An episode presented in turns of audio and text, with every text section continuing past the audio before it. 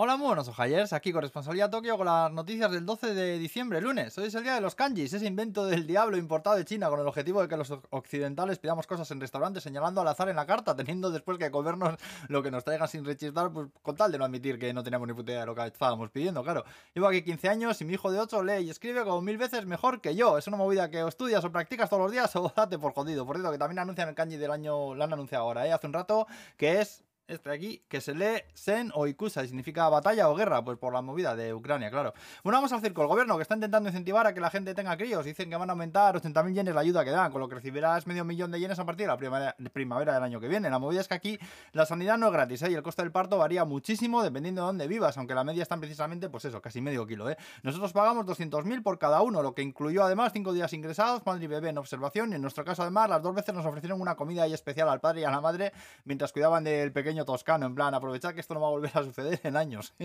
bueno, y así fue. Bueno, y después del gobierno, el gobierno nos devolvió 100.000 yenes, así que salió a 100.000 por hijo, casi 700 euros, lo que según he averiguado por ahí, pues es muy barato, ¿eh? Comparado con los precios habituales en Tokio, que sí, que sí que están alrededor de medio millón. En serio que no sabéis lo que tenéis en España, ¿eh? Ya sé que estaréis hasta el ojete de escucharlo, pero que es verdad, vamos.